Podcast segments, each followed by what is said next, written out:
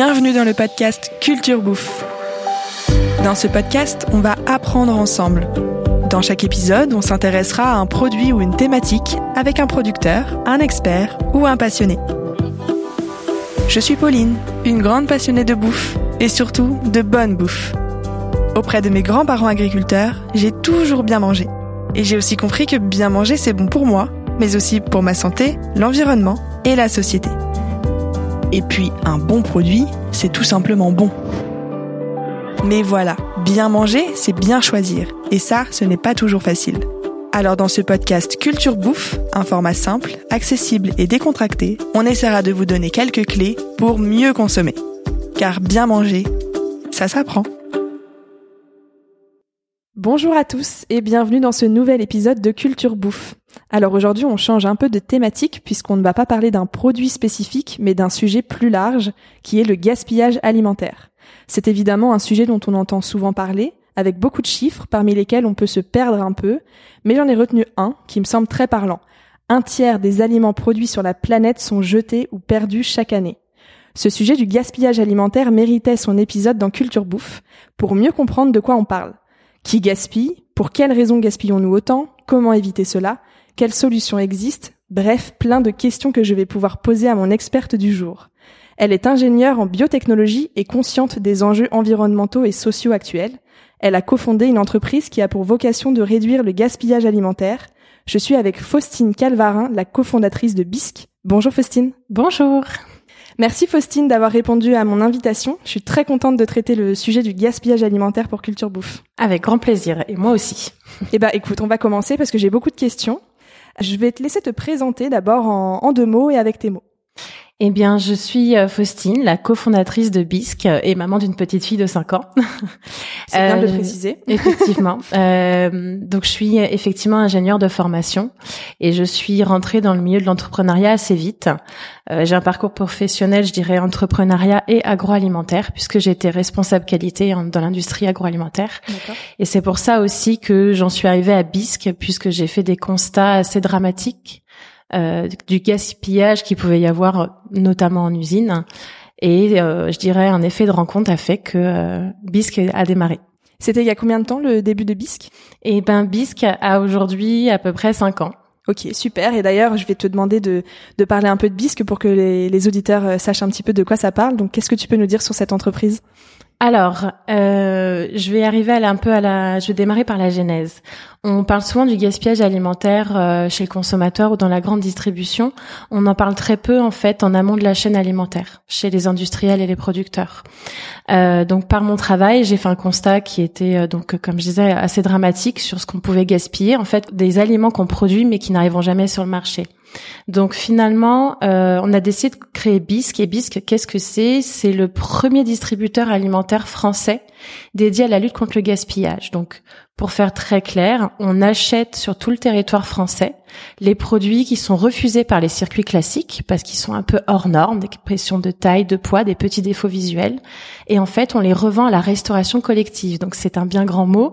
C'est pour dire dans les écoles, dans les maisons de retraite, dans les entreprises, dans les ministères, afin de pouvoir valoriser tous ces produits qui sont moches mais très bons.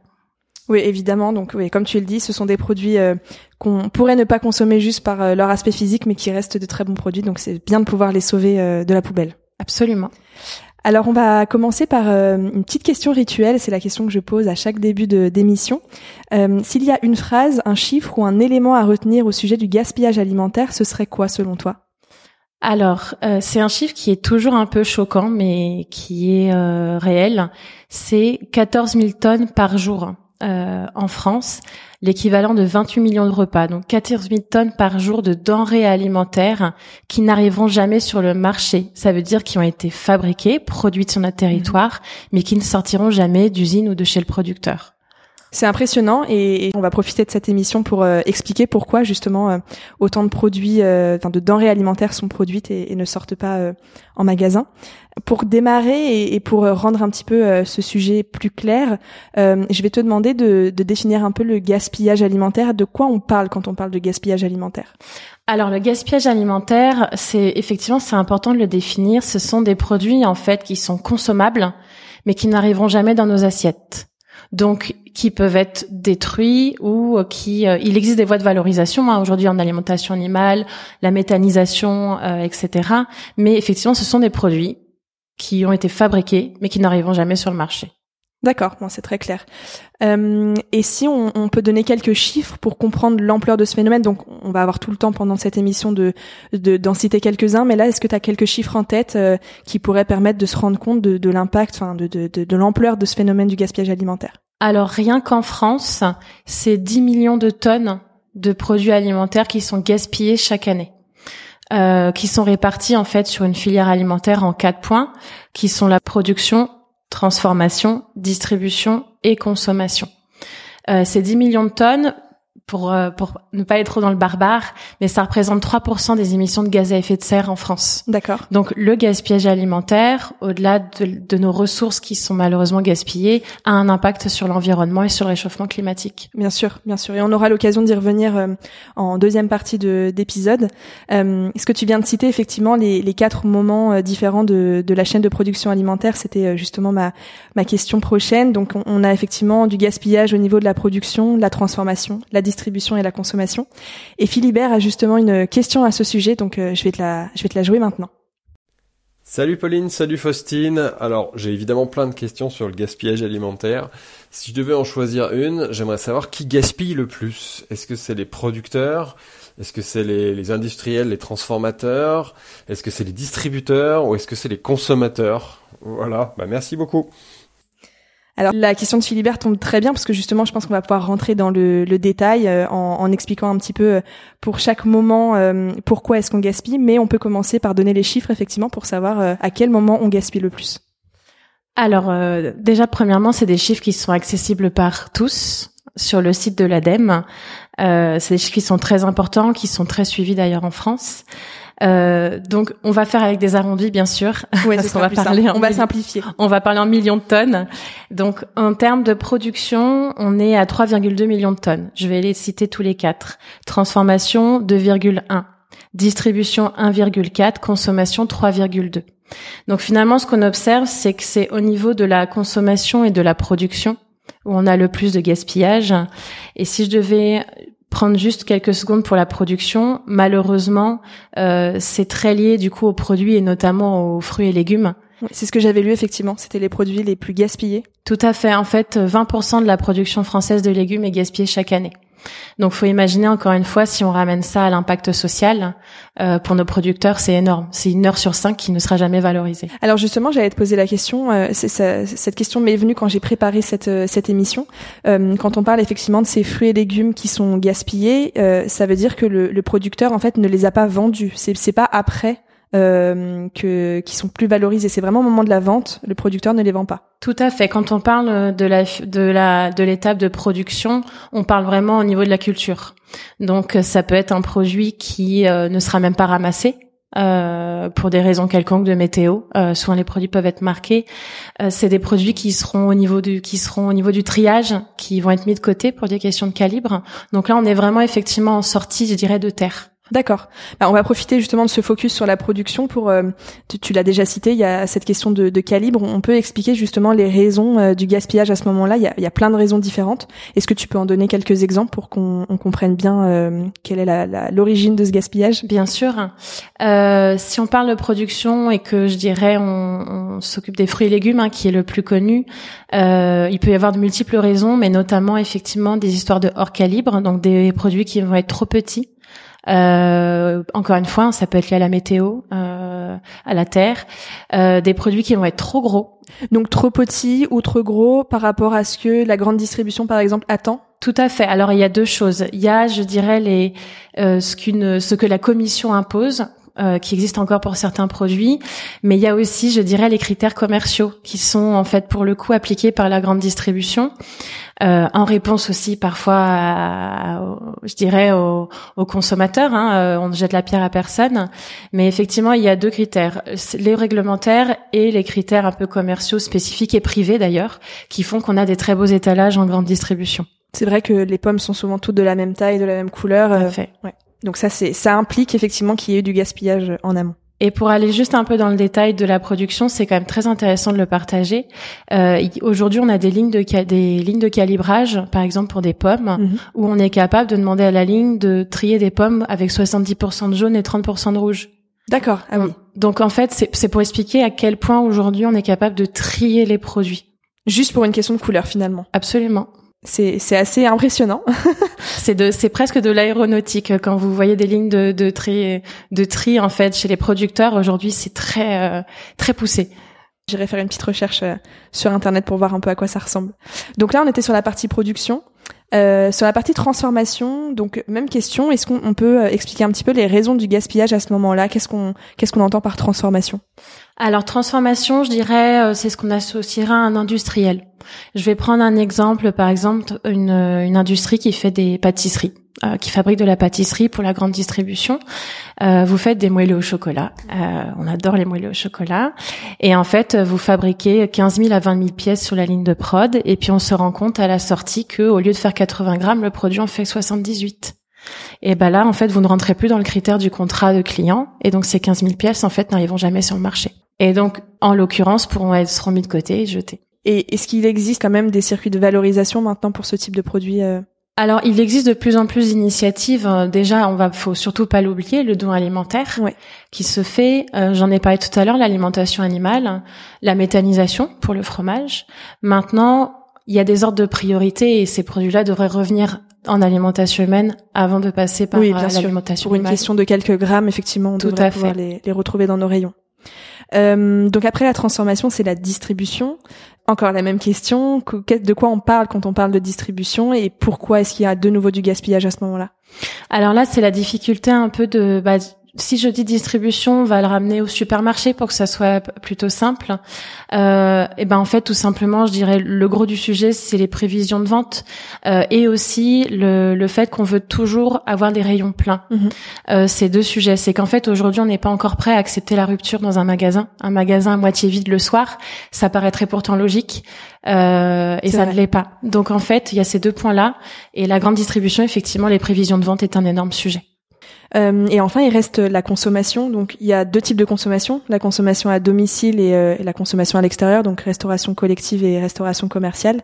Euh, là encore, il y a, beaucoup de gaspillage. Est-ce qu'on peut parler pour chacune de ces deux consommations des raisons du gaspillage? Alors sur la partie euh, consommation, je dirais chez nous, euh, le gros sujet est euh, la, la date de, je dirais les, les dates sur les produits. On parle de, c'est un peu des gros mots, hein, on parle de DLC, on parle de DDM, mais aujourd'hui il y a des il y a des campagnes importantes euh, qui sont en cours pour expliquer que euh, une DDM sur un produit, donc à consommer de préférence avant, c'est un produit qui est, peut être consommé bien après. Donc ça c'est le premier sujet où on a tendance peut-être à jeter un peu trop tôt le produit qui est tout à fait consommable. Euh, la deuxième partie qui est très connue, hein, c'est ce qui reste dans nos assiettes. Tout simplement, bah, quand on a les yeux plus gros que le ventre, euh, c'est source de gaspillage. Sur la consommation, je dirais en restauration, euh, on, on retrouve un peu les mêmes sujets qui sont les restes dans les assiettes euh, et un sujet qui est très d'actualité, mais également les prévisions de vente. Euh, on a eu euh, d'actualité, on a eu, euh, des- il y a parfois des grèves, euh, Bien sûr. ce genre de choses qui font que ben en fait les restaurants ne peuvent pas toujours anticiper euh, les personnes qui vont être présentes. Et donc à ce moment-là, malheureusement, c'est une gestion de stock et il y a beaucoup de pertes. C'est très clair. Donc évidemment, quand on, on a dit tout ça, la question qui se pose, c'est euh, l'impact que tout cela génère. Euh, moi, je me dis, bah effectivement, gaspiller, c'est mettre à la poubelle quelque chose qu'on on aurait pu consommer. Mais au-delà de ça, euh, ça génère vraiment un, impact. Donc justement, quels sont euh, les, les impacts liés au gaspillage alimentaire? Si on prend ces, ces trois enjeux économiques, euh, social et environnemental, qu'est-ce qu'on peut citer comme euh, impact du gaspillage alimentaire? Alors effectivement, ça se résume euh, sur ces trois points euh, qui, je dirais, peuvent être très concrets. hein. Euh, on en a parlé. euh, gaspillage alimentaire, euh, si on reprend chez les producteurs et, et les industriels, c'est plus de 53% du gaspillage en réalité. Donc ça veut dire 53% de, de, de ces 10 millions de tonnes qui en fait ne sortiront jamais de terre ou d'usine. Donc ça a un impact sur la rémunération de nos producteurs. Si je parle de nos producteurs par exemple, euh, on en parlait tout à l'heure, bah, quand vous avez 20% de votre production de légumes qui n'est pas valorisée, il y a un vrai impact social. Mm, tout à fait. Euh, ça, c'est la première chose. Euh, la deuxième chose, il y a un impact économique. Alors, il y a plusieurs points. Hein. Déjà, un, euh, bah, le gaspillage, en réalité, on le paye aussi hein, dans le produit standard, puisque en, en, dans la partie de transformation, on a toujours un pourcentage d'écart en industrie agroalimentaire. En réalité, ils sont déjà pris en compte. Donc, ça peut jouer aussi sur le prix du produit. Réduire le gaspillage peut permettre aussi parfois de, on parle d'inflation, euh, peut-être de la maintenir. D'un point de vue économique, euh, bah, c'est euh, l'équivalent de euh, plusieurs dizaines de milliards d'euros qui sont perdus chaque année. Donc finalement, le réduire, comment on pourrait dire, un peu avoir un impact. Enfin, c'est un impact économique qui est très important. et le troisième point environnemental, on, forcément, on on n'associe pas forcément les deux, mais euh, le gaspillage alimentaire, c'est des ressources. Aujourd'hui, on en parle beaucoup. On vit à crédit sur la planète. Hein, on entend ce chiffre qui, euh, qui euh, tous les ans et arrive plus tôt? Absolument. Euh, et là, en fait, ce sont des ressources qui sont inexploitées et pourtant limitées. donc, on a cet enjeu de valoriser toutes nos ressources sur le territoire. On reste un pays développé. Euh, je, moi personnellement, je trouve ça pas acceptable qu'on en arrive là. Et comme j'en parlais tout à l'heure, c'est un impact donc sur les ressources, sur nos terres, sur le réchauffement climatique. Donc finalement, aujourd'hui, le gaspillage alimentaire, sans le savoir, au-delà de ce qu'on peut jeter dans nos assiettes, a un vrai impact global en fait sur notre société, qui est lié aussi aujourd'hui à nos mentalités, à nos moyens de consommer. Oui, parce que c'est vrai que le, le, consommateur reste quand même maître ben, finalement de ce qu'il va consommer. Et, euh, et, et, pour faire, euh, pour répondre à la demande du consommateur, c'est aussi pour ça que les, les industriels euh, travaillent sur ces questions de calibrage, puisque la demande provient à la base du consommateur. Pour, pour une petite histoire, euh, on a rencontré un producteur bio en France qui nous expliquait que depuis quelques années, le, le bio était devenu très concurrentiel. Mhm. et donc en fait, les cahiers des charges se sont durcis. Et en fait, euh, là où on se dit, euh, bah, je veux manger bio, mais je veux manger bio et beau, bio et parfait, ça n'existe pas. Et pourtant, on en est arrivé dans cette, euh, j'aime malheureusement cette tendance. Et donc, on a des producteurs bio qui, en fait, à l'agréage, au moment où ils trient les légumes, et bon, ont de plus en plus de produits qui se voient refusés. D'accord. Donc finalement, ça encore une fois, je pense qu'on en est, on est tous responsables en fait, mais il faut prendre conscience que euh, il faut accepter aussi que les produits soient imparfaits. Ouais, tout à fait. À tous les niveaux de la chaîne, de toute façon, je pense que tout le monde a son rôle à jouer sur ce sujet. Euh, et quand j'ai préparé cette, euh, cet épisode, j'ai lu aussi un, autre chiffre. On donne beaucoup de chiffres, mais en même temps, ça permet de d'imager un peu nos propos. Euh, j'ai lu qu'avec tout ce que l'on jette en Europe chaque année, on pourrait nourrir un milliard de personnes. Donc finalement, ce serait toutes ces personnes qui souffrent de malnutrition à travers le monde qui pourraient être nourries avec ce que nous on jette à la poubelle. Donc c'est une vraie problématique aussi éthique qui se pose par rapport à la répartition des ressources. Et encore plus aujourd'hui, euh, si en fait euh, je ramène ça juste à la France, hein, euh, parce qu'on est même chez nous, on a cette problématique qui s'est accentuée en fait depuis quelques mois avec l'inflation. j'ai rencontré la semaine dernière une association qui s'appelle la Table des chefs, qui a fait une étude justement sur la précarité alimentaire. Et en fait, alors les chiffres exacts pour on pourra les retrouver, mais euh, on a quasiment un quart des personnes en fait euh, en précarité qui ont dû enlever un repas par jour depuis depuis l'inflation, mmh, depuis le début et quasiment 80% qui ont dû réduire les portions. Donc aujourd'hui, effectivement, le sujet éthique est extrêmement important parce que on ne peut pas se permettre euh, finalement de jeter, je vais arrondir, hein, 30 000 tonnes par jour de denrées alimentaires, en sachant qu'aujourd'hui on a par exemple des étudiants qui arrivent plus à se nourrir. Tout à fait. Ouais, c'est vrai qu'on n'est pas obligé de regarder euh, sur le prisme de la planète entière, mais effectivement. Mais c'est important de le préciser quand même. Tout à fait. Donc évidemment, il y a quand même des solutions pour réduire cet impact. Euh, c'est la partie un peu plus joyeuse, si je peux me permettre de le dire comme ça. Euh, donc il peut y avoir déjà des solutions euh, euh grâce à des lois. Est-ce que tu peux nous, nous expliquer, nous donner quelques exemples de lois qui aujourd'hui font avancer ce sujet du gaspillage alimentaire en France? Alors aujourd'hui, il y a une euh, la première hein, qui est la loi AGEC qui en fait a défini qu'il fallait réduire de 50% le gaspillage alimentaire d'ici 2030. Donc là, en réalité, il y a énormément de choses hein, qui se passent sur le gaspillage. Et moi, étant dans le métier depuis cinq ans, en cinq ans, il se passe de plus en plus de choses. Euh, c'est plutôt positif. C'est même très positif. Euh, quand je compare aussi avec, on se compare avec les pays, euh, nos pays euh, voisins, la France est quand même très engagée. Donc même si on le voit encore très peu, ça, ça arrive et ça se passe. Et ça bouge. Exactement. Donc cette loi-là, l'État, l'État s'est engagé et a engagé l'ensemble de la filière. Donc les producteurs, les transformateurs, la grande distribution et le consommateur. Euh, D'ailleurs, on a le, un label anti-gaspi qui est en cours de, je dirais, de, de rédaction euh, sur la partie distribution qui a été terminée, qui va arriver sur la partie restauration. Pareil, qui va venir valoriser en fait toutes ces entreprises qui s'engagent. Donc, il y a beaucoup de choses euh, qui se passent sur ce sujet. Ça passe par quoi, par exemple, euh, comme type de d'action mise en place pour euh, pour répondre aux enjeux de, de cette loi? Qu'est-ce que les, les, que ce soit les producteurs, les industriels ou, le consommateur doit mettre en place pour euh, répondre à ces, cette demande? Globalement, je, je, ça se résumerait en, euh, on parlait tout à l'heure de, de priorité, de prioriser la valorisation de l'alimentation humaine et donc de trouver des voies de valorisation. Euh, aujourd'hui, si on a un producteur qui détruit, aujourd'hui il paye. Donc de toute façon, il y a déjà pas mal de choses qui sont faites pour éviter ce type de pratique.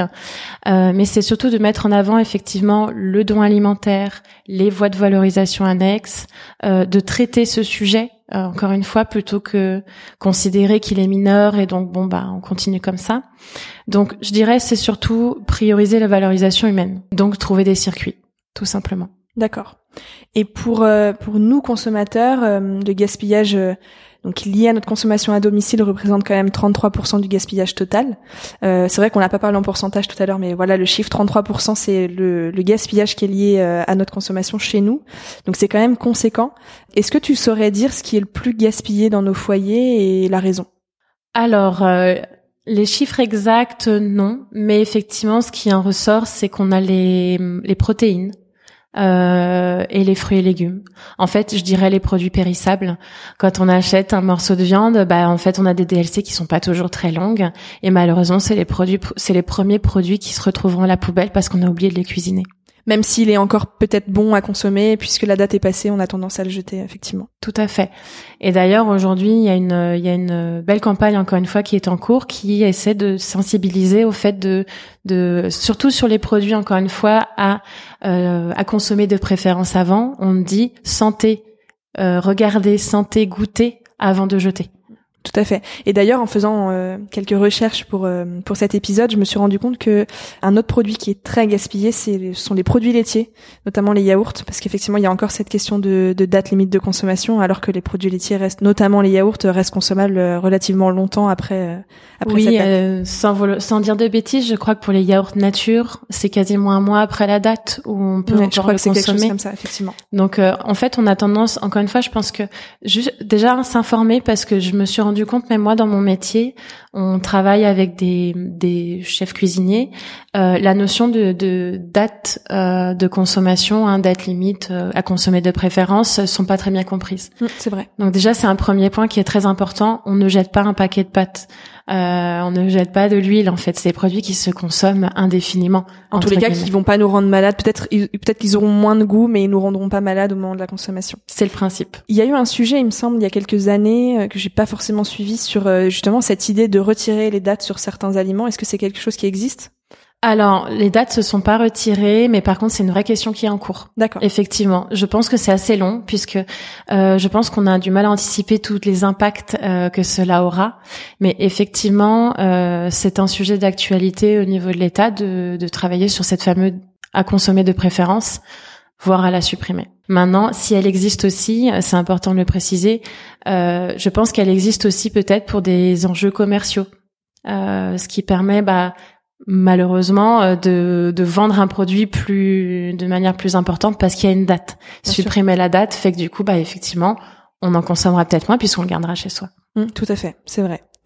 Euh, alors une autre partie par rapport à ça, euh, ça me semble être la partie euh, la plus intéressante de, ce podcast puisque j'ai vraiment envie d'essayer de donner aux auditeurs des clés pour essayer de réduire le gaspillage chez eux.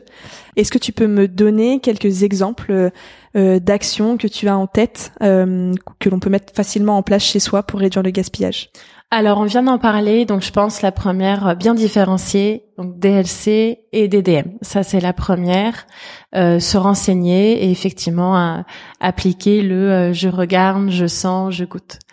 Il y a des applications qui existent aussi. Qui sont très bien faites, qui permettent de dire voilà ce que j'ai dans mon frigo, par exemple qui va en arriver à qui a une DLC un peu courte et qui propose des recettes.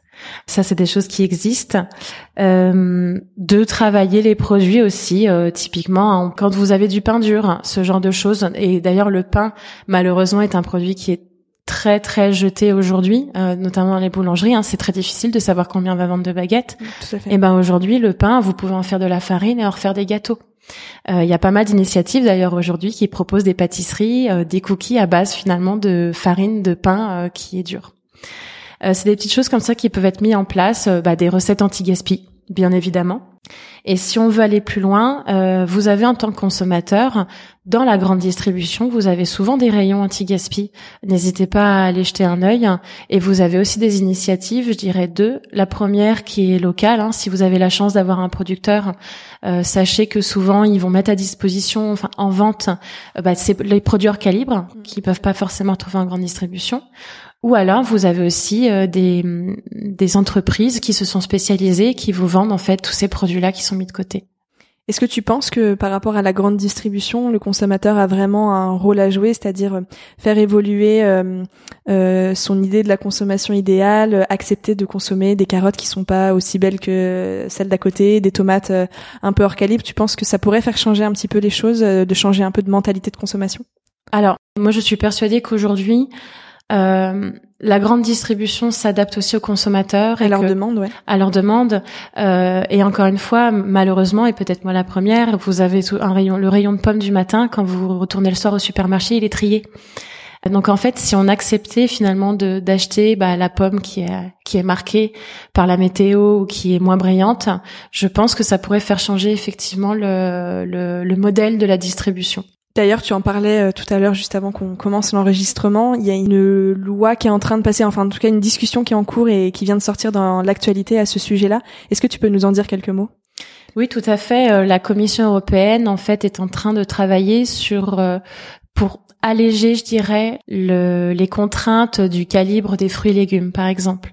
Euh, il y a encore en fait certains fruits et légumes qui, euh, il existe des lois qui disent bah il doit pas faire moins de 60 grammes ou il doit pas faire plus de 90. Donc effectivement, la Commission aujourd'hui européenne est en train de se pencher dessus pour alléger euh, ces cahiers des charges et permettre de retrouver ces produits-là en grande distribution. Et en fait, ce qui se passe, c'est que je pense que tout doit avancer ensemble. La commission avance, mais il faut que le consommateur soit alerte de ce sujet et qu'il prenne conscience que si lui aussi prend le, je dirais, le train en route, eh ben en fait tout va aller dans le bon sens. Effectivement, si demain on retrouve, tu prenais l'exemple euh, quand on en parlait des, des kiwis, si on retrouve des kiwis un peu moins beaux, un peu moins gros en rayon, il faut accepter de les consommer parce que sinon en fait on fera un pas en arrière. Euh, et la, Commission européenne ne verra pas d'intérêt à, finalement à faire évoluer euh, cette partie de la production. Tout à fait, il faut que ça vienne vraiment de, je dirais, de tous les acteurs en fait de la filière alimentaire.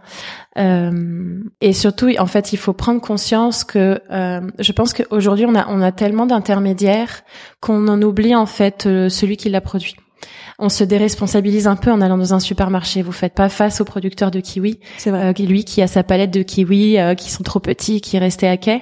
Donc en fait, il faut se responsabiliser et se dire qu'aujourd'hui, euh, ces fruits et légumes, ils ont été produits par des agriculteurs et qui ont, on a une filière qui est en difficulté, qui ont besoin qu'on les aide.